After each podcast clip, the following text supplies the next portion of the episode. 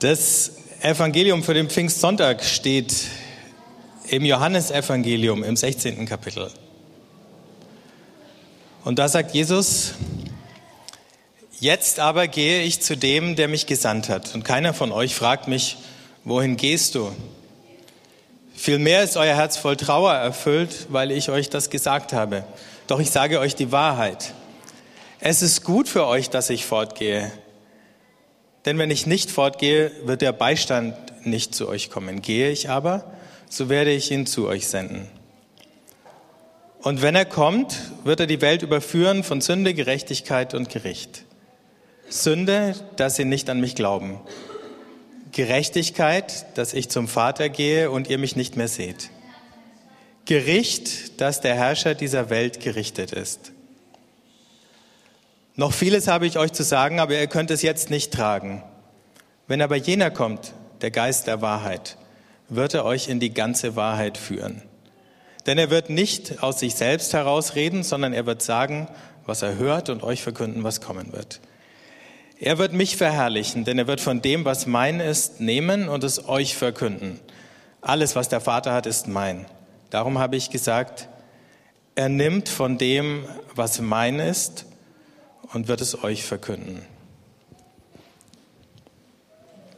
Also Jesus fängt hier mit der Ankündigung an, dass er weggehen wird und spielt darauf an, dass seine Jünger äh, sich alles andere mehr wünschen als ausgerechnet das. Wir sagen das ja auch manchmal so, wenn wir Bibel lesen, Mensch, ähm, ich wäre gern dabei gewesen, ich wär, hätte das gern alles miterlebt, Jesus sozusagen live zum Anfassen, mal in seine Augen schauen, seine Stimme hören oder so. Wir sagen das zwar so ab und zu mal im übertragenen Sinn mit Stimme hören, aber es ist ja dann doch was anderes. Ähm, hatten Sie es damals denn besser als wir? Das ist zum Beispiel tatsächlich eine Frage. Und Jesus sagt, nicht unbedingt. Er sagt zu seinen Jüngern, es ist gut, dass ich fortgehe. Aber er geht ja nicht wirklich fort, sondern es kommt der Beistand, das heißt, seine Gegenwart ist in einer anderen Weise dann doch wieder da. Also eine Art und Weise der Gegenwart endet und eine andere beginnt. Denn dieser Tröster oder Beistand, der Heilige Geist, von dem er spricht, ist ja kein komplett anderer. Aber ich glaube, eine Sache, die müssen wir uns hier noch bewusst machen, dass nämlich dieses Gehen, von dem Jesus hier spricht, das ist das Kapitel 16, da steht der Tod, die Kreuzigung ja noch bevor, tatsächlich das bedeutet. Ne? Jesus sagt, ich gehe und das ist nicht sozusagen das letzte Wort vor Himmelfahrt, sondern es ist das Wort dessen, der sagt, ich gehe jetzt, äh, ich werde gefangen genommen und ich werde umgebracht. Das ist das Gehen. Und das war natürlich für die Jünger der ultimative Schock. Einer, der uns in der Form erspart bleibt, weil wir Jesus immer schon als den kennengelernt haben, der eben gekreuzigt wurde und auferstanden ist. Das heißt, wir schauen vom Ende dieser Geschichte zurück. Und manchmal ist das ja der günstigere Einstieg als der der Jünger, die eben dieses Ende noch gar nicht kommen sahen und dann von dem völlig überrascht waren. Erst im Negativen und dann im Positiven. Diese Überraschung, die können wir heute nicht mehr nachspielen, die brauchen wir auch nicht nachzuspielen. Aber wir wissen, dass sie damals eingetreten ist. Also Jesus bereitet sie darauf vor, wissen, dass sie es eigentlich nicht verstehen. Dass sie es eigentlich erst dann verstehen können, wenn alles vorbei ist. Und dass dann nicht mehr er der ist, der es ihnen erklärt, sondern dass es dann der Heilige Geist ist, der es seinen Jüngern erläutert. Und man kann das ganze Johannesevangelium aus dieser Perspektive verstehen, dass es eben geschrieben ist im Rückblick auf das Leben Jesu und dann werden auf einmal die tieferen Einsichten ähm, aus diesen Geschichten hervorgeholt. Wir sehen es auch daran, dass die Geschichte von Himmelfahrt im Johannesevangelium fehlt. Für den Johannes ist, so wie er das schreibt, in diesem Begriff erhöht werden, der ja immer wieder in seinem Evangelium auftaucht, Kreuz, Auferstehung und Himmelfahrt sozusagen eins. Das Kreuz ist schon der Anfang der Erhöhung. Deswegen braucht er gar nicht mehr zu erwähnen, dass es sowas wie Himmelfahrt gab. Ist ja eh schwer genug zu beschreiben, wo denn der jetzt hin verschwunden ist, der Jesus. in irgendeine Dimension, die uns nicht zugänglich ist. Ne? Und die Wolke steht vielleicht als Sinnbild dafür. Aber heute heißt Cloud ja alles Mögliche, von daher ist er nicht auf irgendeinen Großrechner verschwunden im Internet. Also, und dann sagt er, der Beistand wird kommen. Der Tröster heißt in anderen Übersetzungen, in einem der Lieder, was wir vorhin gesungen haben, kam das auch schon vor. Ja, wofür ist denn dieser Tröster eigentlich da? Der Tröster muss eben die Jünger über diesen Schock und über diesen Schmerz der Trennung hinweg trösten. Also er ist nicht in allererster Linie dazu da, unseren Alltagskummer oder unsere kleineren oder größeren Schmerzen und also die kleinen sind Wehwehchen, die größeren sind dann vielleicht auch tatsächlich äh, manchmal massive Probleme, unter denen wir leiden. Aber er ist nicht in erster Linie da, zu da, um uns über diese Dinge hinweg zu trösten. Das macht er auch. Aber er tröstet uns hinweg über die Tatsache, dass Jesus für uns im Augenblick eben nicht in jedem Moment, wo wir es gerne hätten, so greifbar nahe ist. Aber er hält irgendwo, glaube ich, auch diese Sehnsucht nach Jesus offen. Also in dieser Zeit, wo jetzt Jesus unseren Blicken und Berührungen entzogen ist und wo wir vielleicht eben auch zu Recht sagen, wie schön wäre es, wenn ich mich jetzt mal sozusagen an den richtigen Jesus physisch anlehnen könnte. Ähm, oder wenn er wenigstens mal meine Hand nehmen würde in einem Moment, wo ich spüre, dass ich es brauche.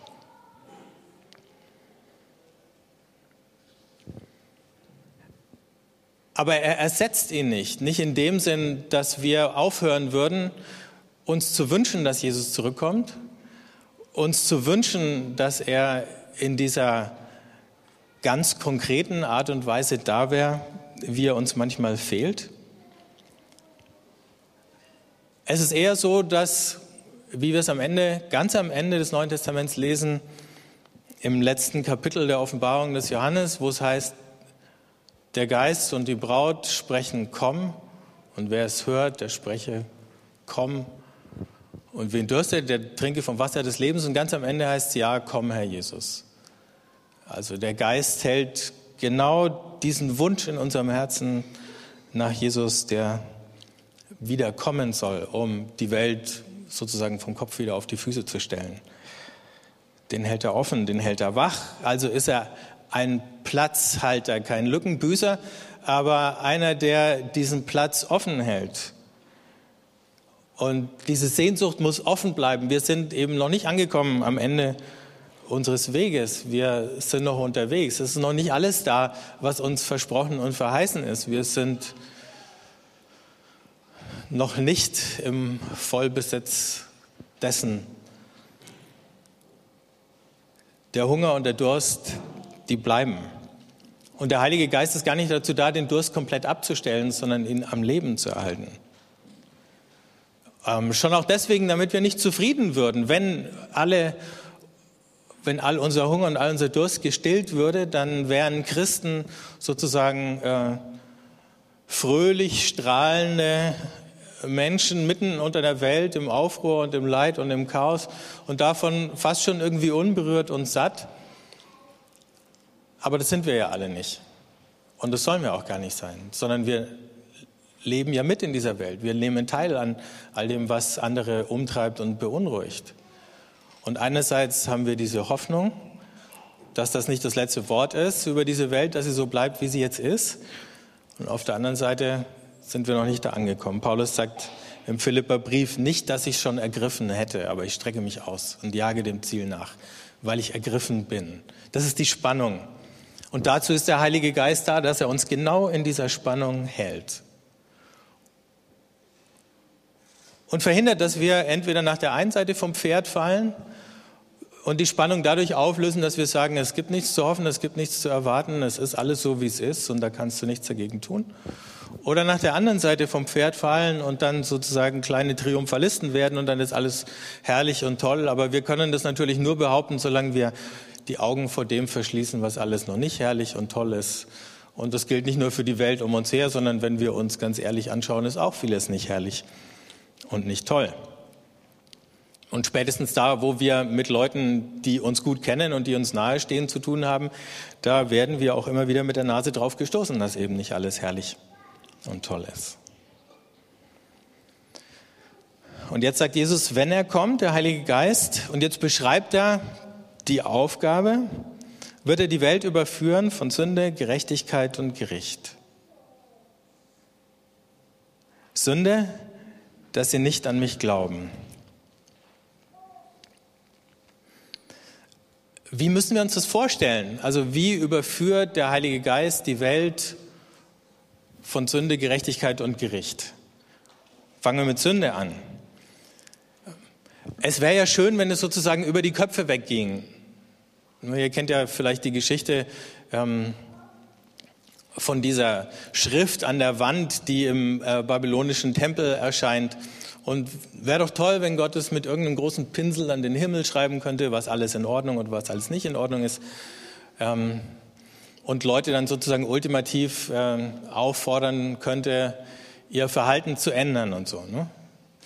Ähm, aber offensichtlich ist es gar nicht die Art und Weise, wie er das geplant hat, sondern offensichtlich durch das Kommen dieses Geistes und durch, das Kommen des Heiligen Geistes zu seinen Jüngern. Das heißt, die Tatsache, dass mitten unter all den Menschen und Völkern in der Welt plötzlich Menschen und ein Volk existieren, das glaubt und das Jesus nachfolgt und das seine ganze Hoffnung auf ihn setzt, konfrontiert alle anderen damit, dass diese Möglichkeit im Glauben zu leben eine echte Möglichkeit ist und äh, deswegen mit ihrem eigenen Unglauben. Es gibt ja alle möglichen Schutzbehauptungen oder Rationalisierungen, warum man nicht glauben kann. Die Juden damals zur Zeit Jesu hätten gesagt, so schaut nicht der richtige Messias aus. Das kann nur ein falscher Messias sein. Also kann man an den nicht glauben. Ne? Dann die Griechen haben gesagt, naja, was ist denn das für eine komische Geschichte von jemand, der wie so ein Sklave hingerichtet wird oder so. Ne? Ähm, wo ist denn da die große Weisheit drinnen, sagt der Paulus. wo ist denn da der philosophische Hintergrund und so weiter. Ähm, und dann später im Lauf der Geschichte haben Leute gesagt, na ja, ähm, wie verträgt sich denn das mit der Wissenschaft? Kann man denn in einem wissenschaftlichen Zeitalter noch solche Geschichten glauben? Ne? Und heute fragen Leute ja gar nicht mehr, wie verträgt sich es mit der Wissenschaft, sondern die Frage heute in unserer Umgebung ist doch eher, und was bringt es mir jetzt? Was habe ich davon?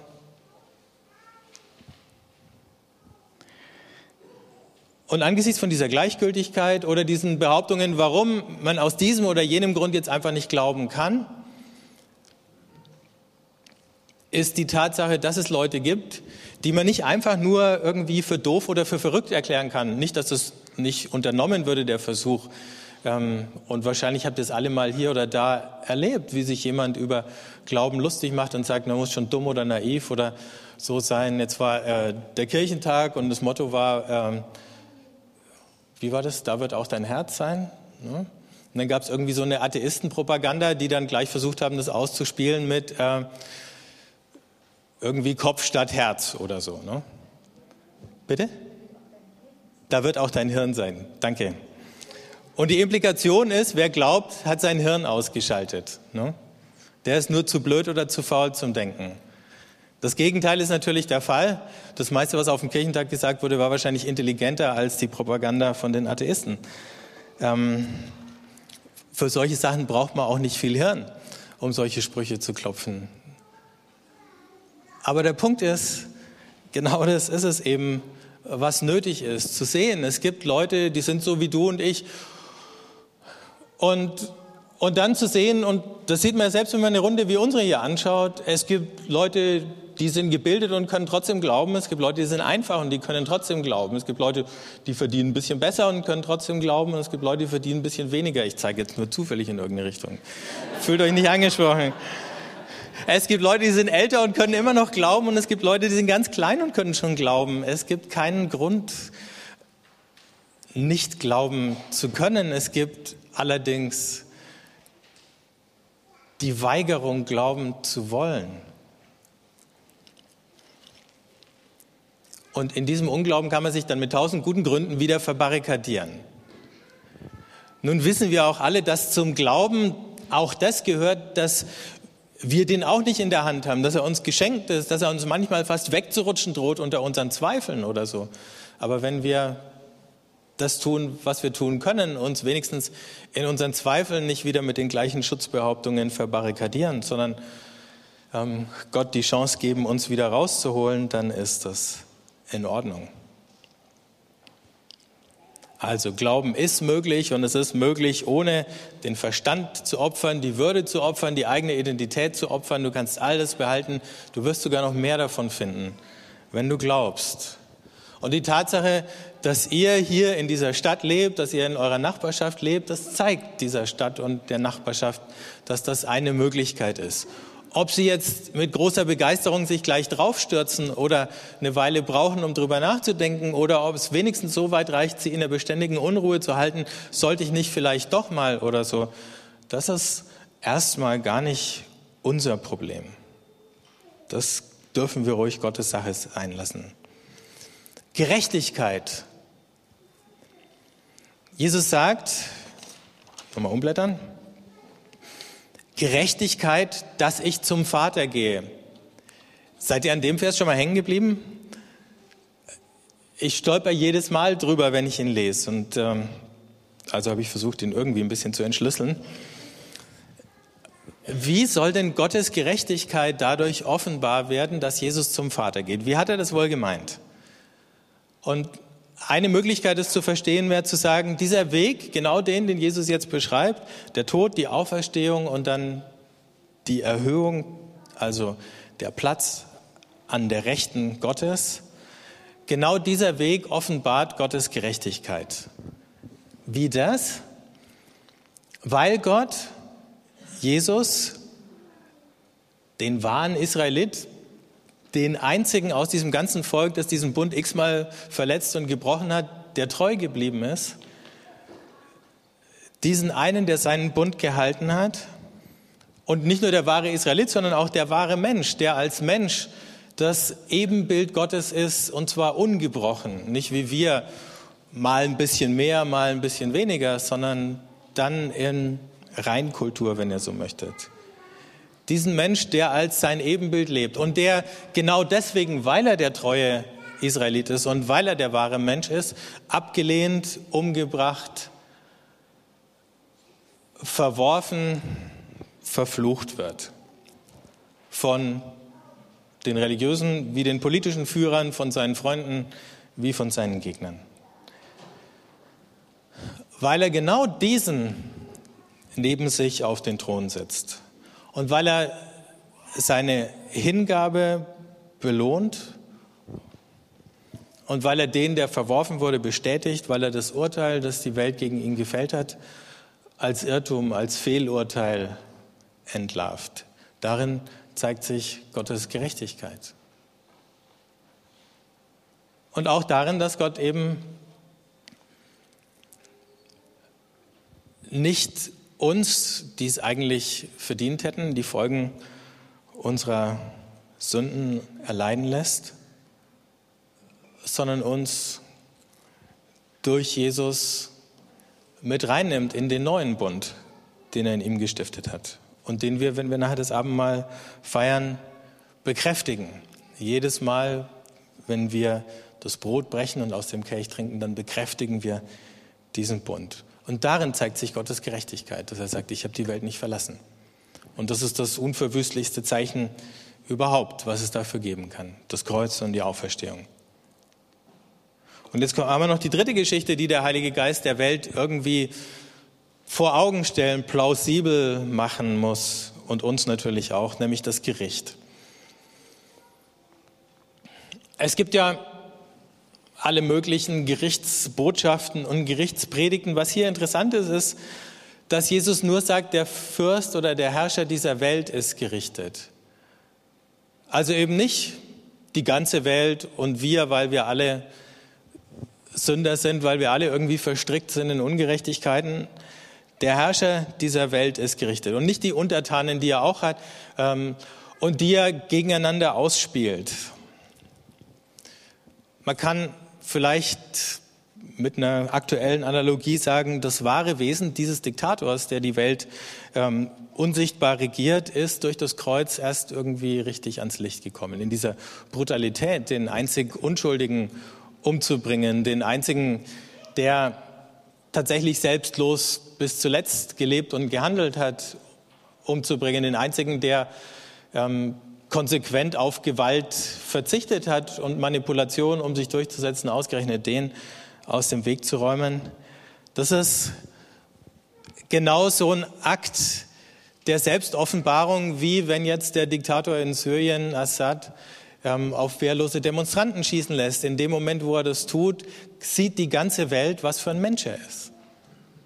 Und so kann die ganze Welt, wenn sie auf Jesus schaut und das, was er am Kreuz erlitten hat, sehen, welche, in dem Fall unsichtbare Macht, es war ja nicht nur ein Diktator, es war ja nicht einfach nur der Kaiser in Rom oder die hohen Priester in Jerusalem, sondern eben eine dunkle Gestalt jenseits von all diesen Diktatoren, die kommen und gehen. Und der Herrscher dieser Welt, sagt Jesus, ist gerichtet. Man kann ein für alle Mal sehen, wofür er steht und wofür nicht. Das ist ans Licht gekommen. Und jetzt kann sich jeder entscheiden, das ist das Nächste, ob er diesem Diktator weiter folgen möchte oder nicht. Irgendwie sind wir alle verwickelt in dieses Unrechtssystem, das in der Welt läuft. Und nochmal, wenn wir uns Syrien angucken, ähm, gibt es da natürlich Leute, die waren schon die ganze Zeit die Opfer des Diktators. Aber es gab natürlich andere Gruppen in der Bevölkerung, das ist in jeder Diktatur so, die werden vom System privilegiert, die kriegen ein bisschen mehr. Ähm, die werden bevorzugt und dann wird über, diese, über diesen Weg Loyalität gekauft, damit sie dann helfen, die anderen, die unterdrückt werden müssen, kurz zu halten. Dann spitzeln sie ein bisschen oder sie halten sich halt einfach raus, ähm, wenn die anderen sich auflehnen und so. Ne? Dann gehören sie zur Armee und kriegen dann irgendwas versprochen, wenn sie den Aufstand niederschlagen. Und wenn wir gucken, wie wir dann verwickelt sind in Ungerechtigkeiten, die in unserer Welt passieren, in die kleinen wie in die großen, aber bei den großen sieht man es vielleicht ganz gut. Da muss man sagen, wir leben auch auf der privilegierten Seite. Ne? Wir leben in einem Wirtschaftssystem, das massive Ungerechtigkeiten produziert, aber wir äh, leben auf der Sonnenseite. Das System kauft sich unsere Loyalität, damit wir nichts dagegen tun, damit wir unsere Regierungen nicht unter Druck setzen, damit wir nicht aufhören, Dinge zu kaufen, die produziert werden müssen und den Markt in Schwung zu halten. Ähm, und dann kommt noch diese Geschichte dazu, dass wir anfangen zu glauben, es ist unvermeidlich, es ist unentrinnbar. Wir können ja gar nicht anders, als irgendwie mitzumachen in diesem Kreislauf von Unrecht. Und dann sehen wir die Möglichkeiten gar nicht mehr, wo wir durchaus anders könnten. Also sowohl auf einer ganz persönlichen Ebene, ähm, wie im Großen, dann sehen wir nicht die kleinen Sachen, die wir tun können. Ne? Ähm, durch sowas wie fairen Konsum.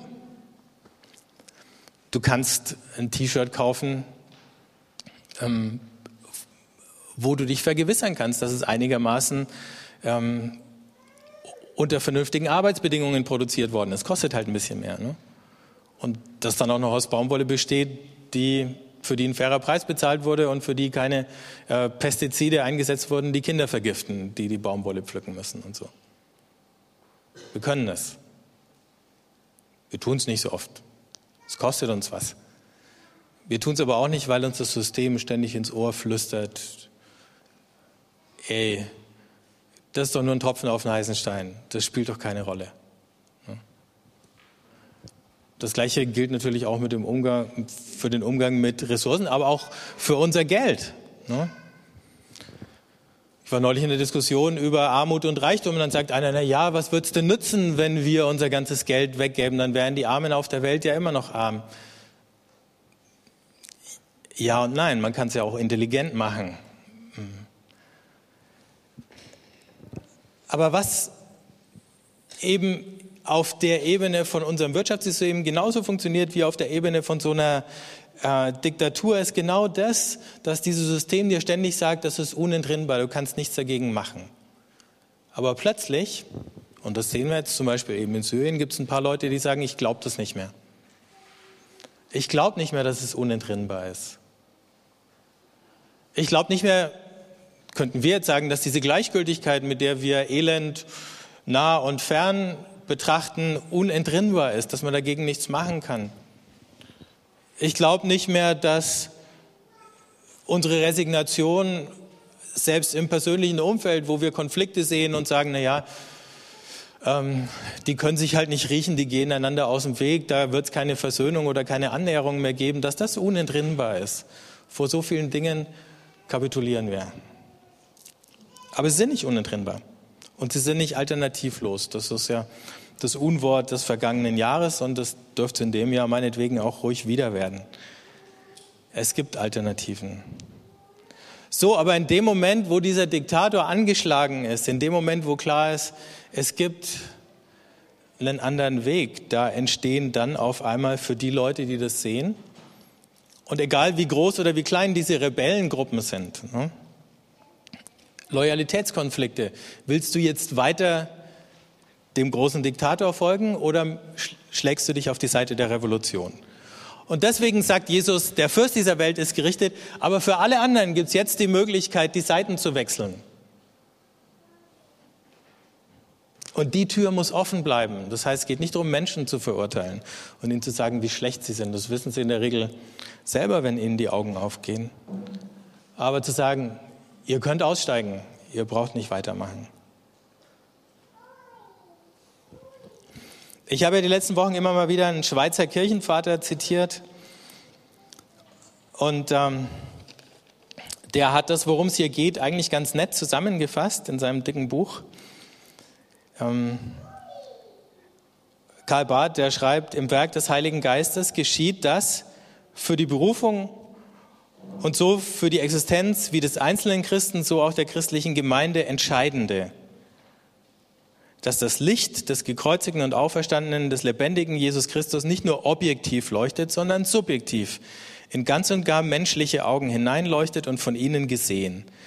Dass sein Wort als Wort Gottes nicht nur durch alle Lande bis zum Ende der Welt geht, sondern jetzt und hier von ganz und gar menschlichen Ohren gehört, von ganz und gar menschlicher Vernunft vernommen und verstanden wird dass Gottes Offenbarung seiner geschehenen Versöhnungstat in menschlichem Glauben, Lieben, Hoffen und Erkennen jetzt und hier ihre Entsprechung in menschlichem Bekennen zu dieser Zeit und an diesem Ort sein Echo, dass seine schöpferische Freiheit in realer, geschöpflicher Freiheit ihr Äquivalent findet.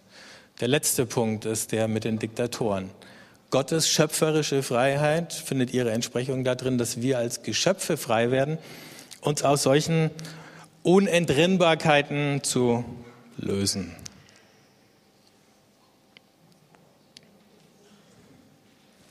Habt das? Soll ich es nochmal lesen?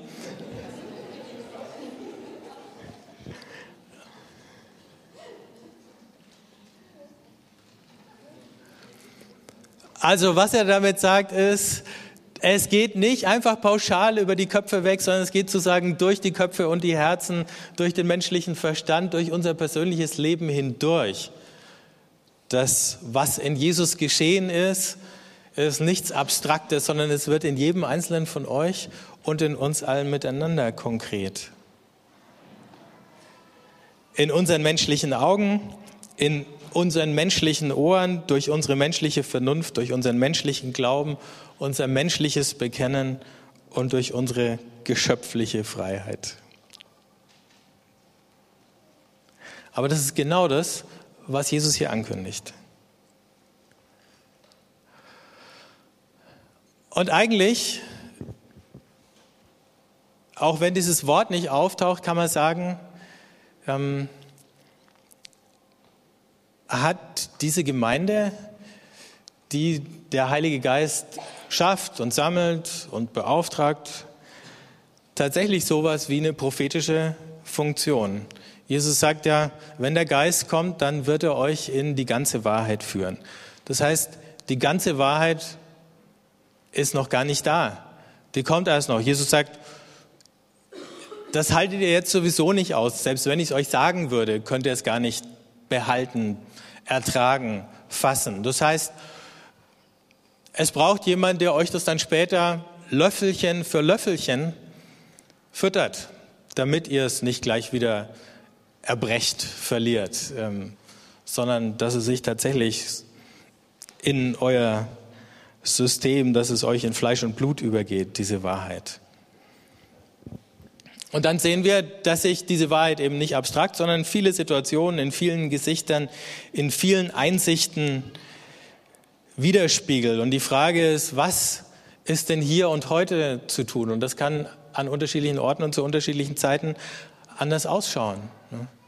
Wenn jetzt äh, unsere Jugendlichen und ein paar, ich weiß gar nicht, wer von euch hier noch mitfährt, nächste Woche in die Türkei fliegen, dann werden sie feststellen, in der Türkei bedeutet als Christ zu leben was anderes als hier. Das ist eine andere Situation. Hier und heute in der Türkei, also dort und heute und hier und heute sozusagen sind unterschiedliche Dinge. Manches ist gleich, anderes ist unterschiedlich. Aber dafür brauchen wir den Heiligen Geist. Als Christ bei Siemens zu leben, ist wahrscheinlich was anderes als in der Uniklinik. Manche Dinge sind gleich, andere sind wieder anders. Als Christ in der Schule oder in der Uni wieder dasselbe.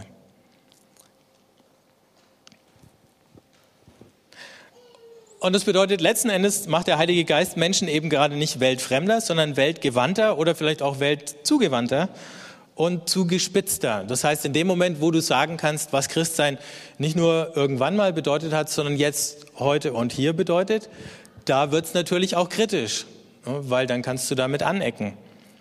Ähm, dann muss man sich entscheiden, ob man jetzt auf der Seite der Revolution oder auf der Seite des Diktators stehen möchte. Und genau das ist in der Apostelgeschichte passiert. Wenn ihr euch erinnert an die Geschichte, als die Apostel äh, verhaftet wurden und die Gemeinde versammelt sich zum Gebet und dann bebt die Stätte und dann heißt es, dann gehen sie raus und reden mit Freimut. Die nehmen kein Blatt vor den Mund. Das war's.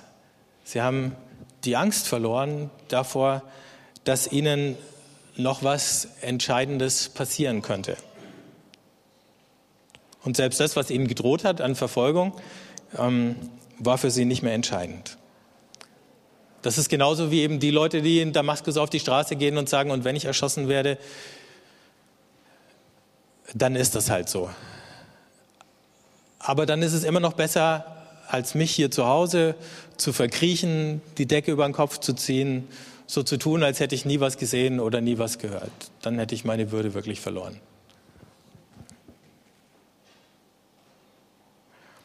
Und deswegen darf es auch nicht nur die Sache von einigen wenigen sein, sondern es muss die Sache aller sein, diese Wahrheit wach zu halten und die zu leben. Und für uns würde es nicht unbedingt bedeuten, auf die Straße zu gehen, aber wenigstens dass wir uns regelmäßig treffen, so wie hier, und systemfeindliche Literatur miteinander lesen, nämlich die Bibel, und systemfeindliche Ideen austauschen und darüber nachdenken, wie wir diesem System denn im Lauf dieser Woche hier oder da wieder ein Bein stellen können oder ein Schnippchen schlagen können. Wenn wir Lobpreislieder singen, dann machen wir uns im Namen Gottes lustig über die Diktatoren dieser Welt, ob das nun Sichtbare sind oder sozusagen ähm, Unsichtbare, weil sie die Wirtschaft sind oder so.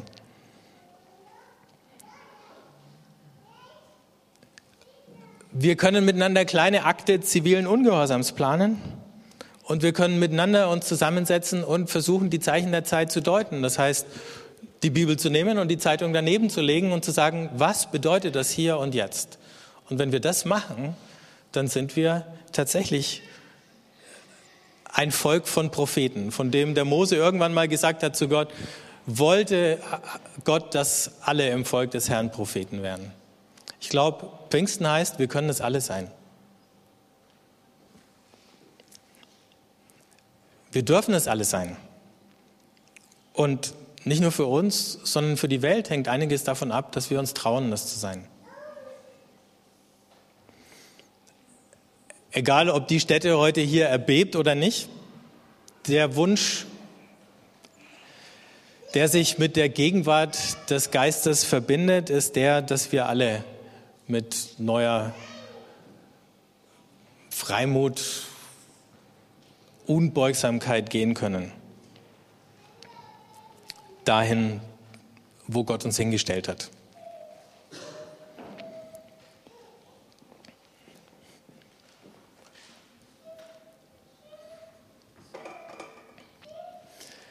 Ich würde gern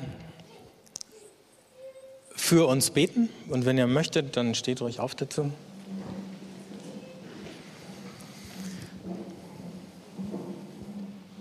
Vielleicht noch eins, eins vorweg. Ähm, manchmal an so einem Tag wie heute, gerade an Pfingsten, wird man ja immer an das erinnert, was man sozusagen nicht oder nicht mehr oder noch nicht hat. Aber vielleicht lasst uns einfach mal eine Minute still werden und einfach dankbar sein für Gottes Geist, der da ist. Wir haben so viel Komm gesungen und es ist auch richtig. Aber lasst uns eine Minute still sein. Am Ende des Johannesevangeliums haucht Jesus seine Jünger an und sagt, nehmt den Heiligen Geist. Auch das war was ganz Unspektakuläres. Er pustet einmal kurz hin. Aber das ist sozusagen die Johannes-Variante der Pfingstgeschichte. Kurz und knapp. Aber weil der Heilige Geist uns so nah ist wie die Luft, die wir atmen, lasst uns eine Minute still sein und dann atme mal ganz langsam ein und aus. In dem Bewusstsein, nicht, dass du was anderes atmest als Luft, aber dass genau so nah und so gegenwärtig der Geist Gottes für uns ist.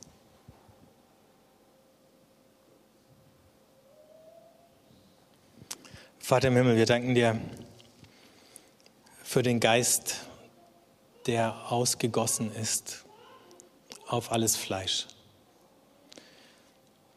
Und da zählen wir dazu mit unserer Schwachheit, Unvollkommenheit, Gebrechlichkeit, sogar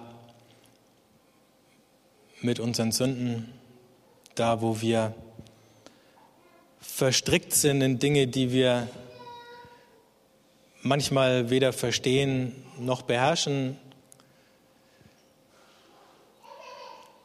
Und da, wo wir manchmal nur allzu gern mitmachen, im vollen Bewusstsein dessen, dass wir dir, anderen Menschen und uns selber schaden.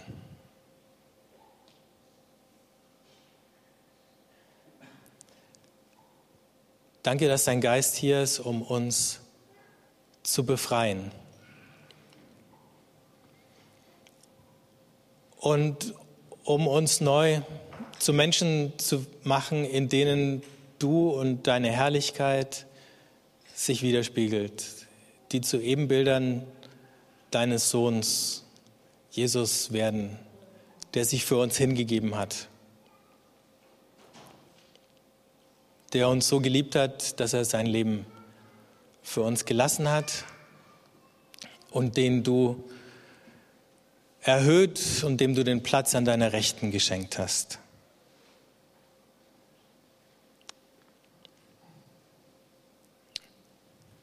Und in seinem Namen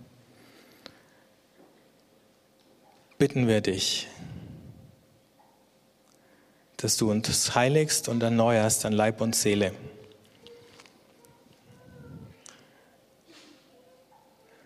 Wenn wir unter diesem Brot und Wein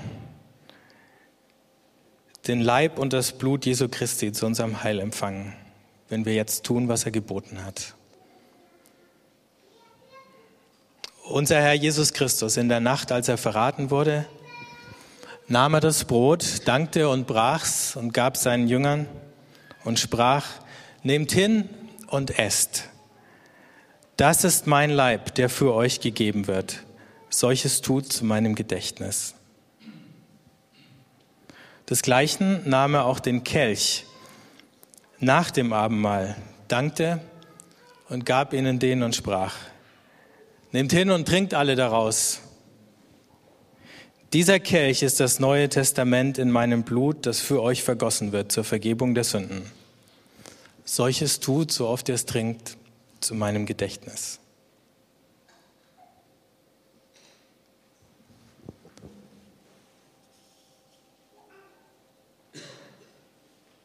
Deswegen werden wir, wenn wir essen und trinken, mit der lebensspendenden Gegenwart Christi erfüllt. Wir verkünden ihn als den Gastgeber der Schöpfung, der Armut in Überfluss verwandelt. durch die unbekümmerte Großzügigkeit seiner Gnade. Inspiriere uns, Herr, zu der Hoffnung, dass es eines Tages weder Tod noch Gier mehr geben wird. Und Menschen ohne Zahl kommen von Osten und Westen, Norden und Süden, um das Mahl des Gottesreiches zu feiern.